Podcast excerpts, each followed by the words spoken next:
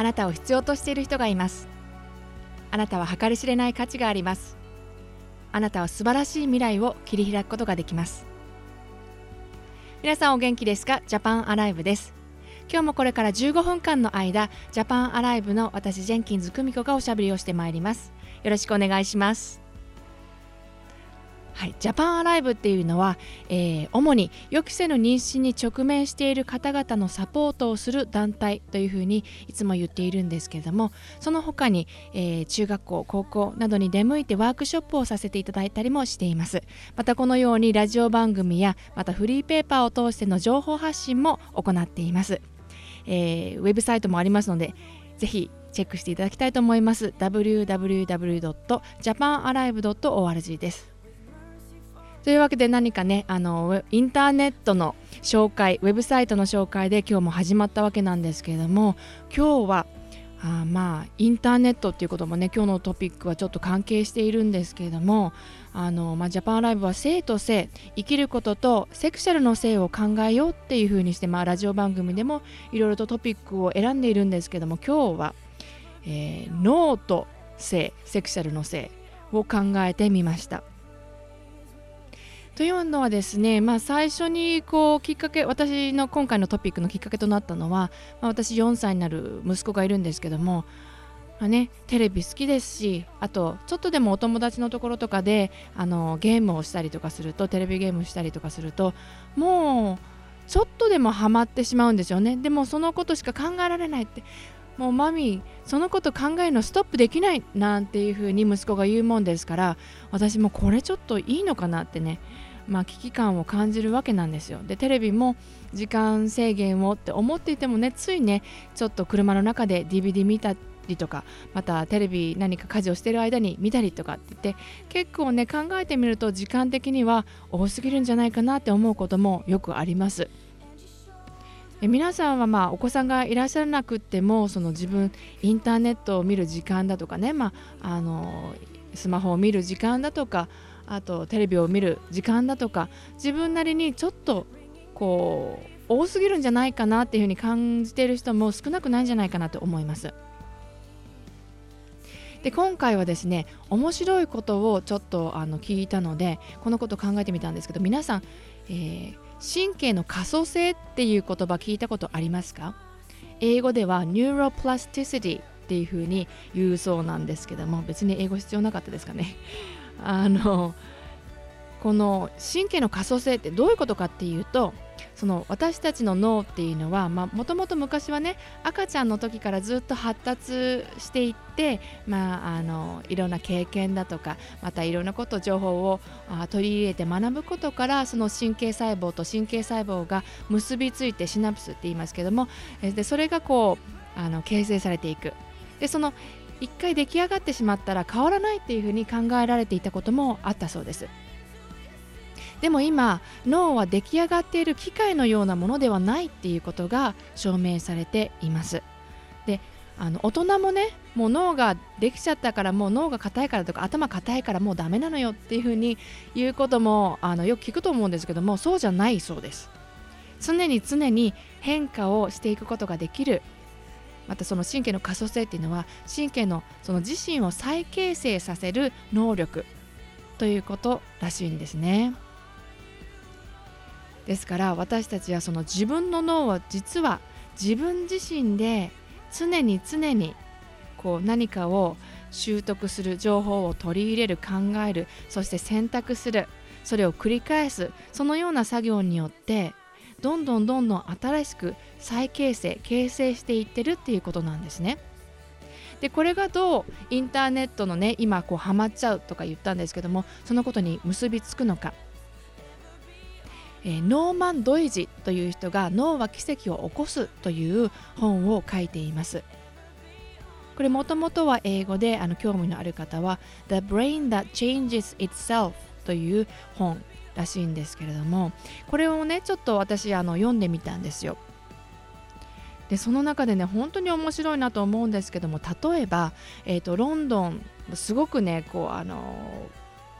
車のあのなていうのかな交通の量がすごく多いところであの道路も何車線もあったり結構運転するの難しいところなんですね。私も経験あるんですけれども。でそのロンドンのタクシーの運転手たちっていうのはそのナビゲーションを司っている脳の部分があの拡大しているっていうことが証明されているそうです。ですからそのロンドンのタクシーのタクシードライバータクシーの運転手っていうのはもともとその脳の部分が大きい人たちがそうなるわけじゃないでしょうねもちろん。ではなくて、えー、大人になってから運転し始めてそして、えーと、ロンドンでタクシーの運転手として働き始めてからその脳の部分があのすごく発達したっていうね。そういうことらしいんですよ。であのこのことがいろいろな分野でその脳のねあのいろいろな、まあ、あの分野でそのことが同じように証明されているそうなんですけれどもあの本当に私たち常に毎日毎春考えていることによって脳を変化させている。すごいですよね。なんかそのその結びつきをね、えあるあの脳科学者ドクター・キャロライン・リーフっていう人あの私よく本を読んだりするんですけどもその人はあの木のようなものとして例えています。私たちが何かを考えます。そして、えー、その考えて結論選択します。そしてそれを繰り返します。そのことによってその脳の中にある木思考の構造木のようなものに例えてるんですけどもその木がどんどんどんどん自分たちのその考えるプロセスによって、えー、出来上がっていくそしてまたそのような考えをやめる時にその木がしなれてっていうかこうあの枯れていってしまうそれをなくすこともできるっていうふうに言っているんですね。そしてまたその思考考えっていうのは感情とも同じように結びついているものでその木は常に、えーと、考えること思考そしてまた感情っていうのが一緒に成長して生えているものだというふうに彼女は言っています。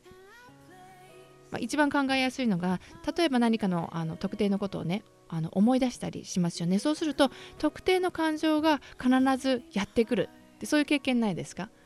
あの小学校あの3年生の時のあの出来事を思い出すたんびに同じ感情が来るっていうそういう感じ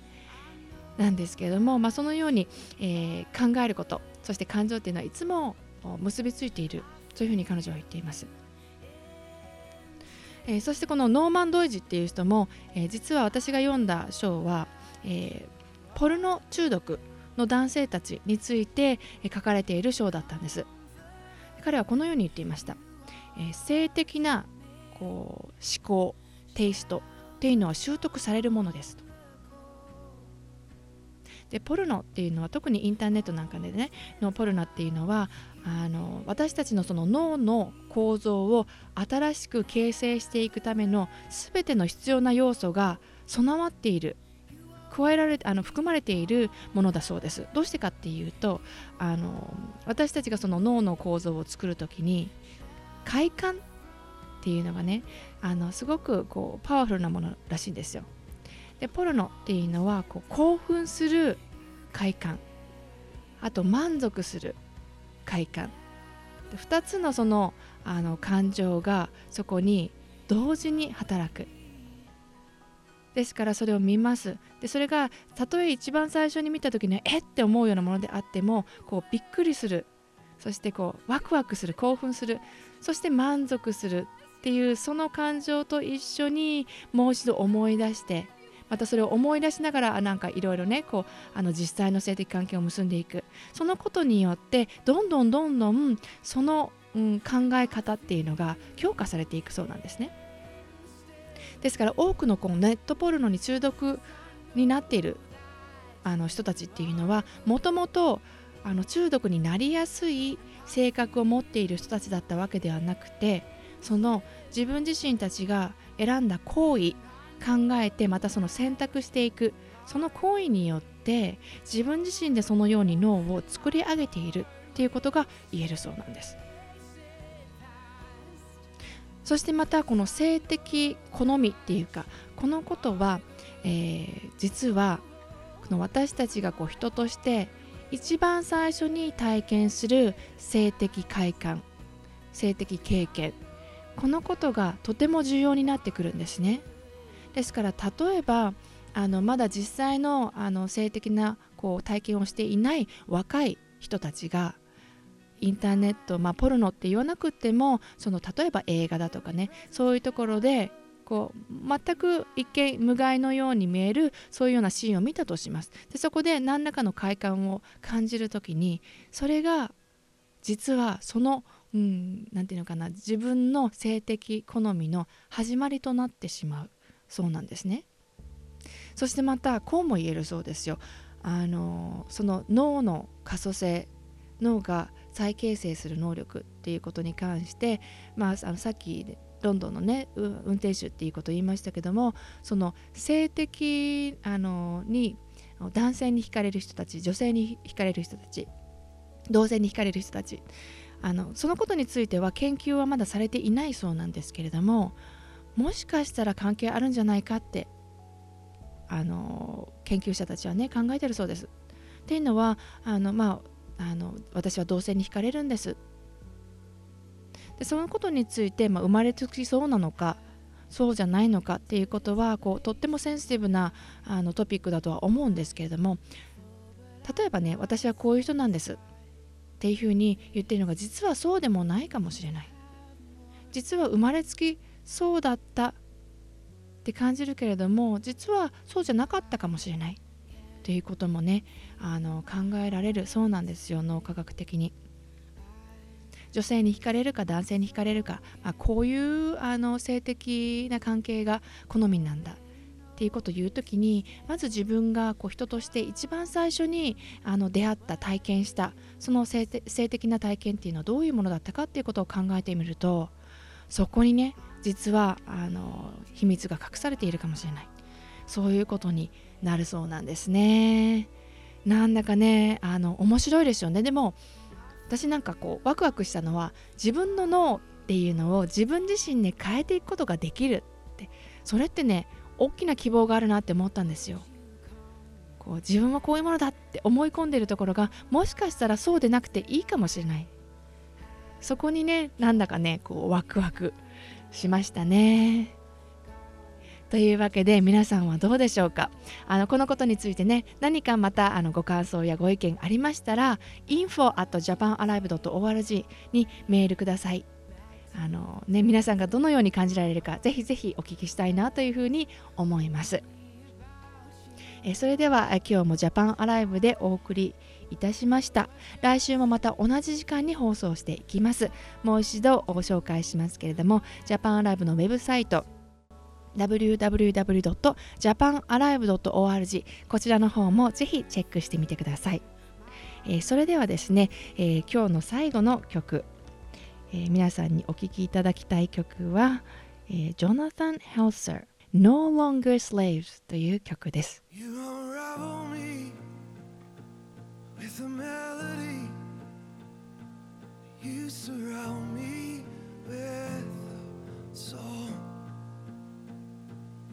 deliverance from my enemies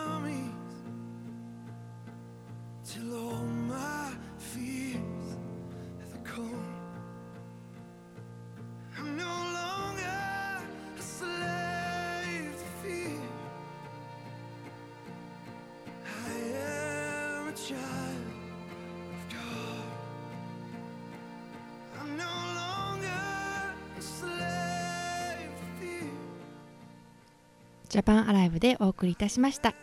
良い1週間をお過ごしください。さようなら「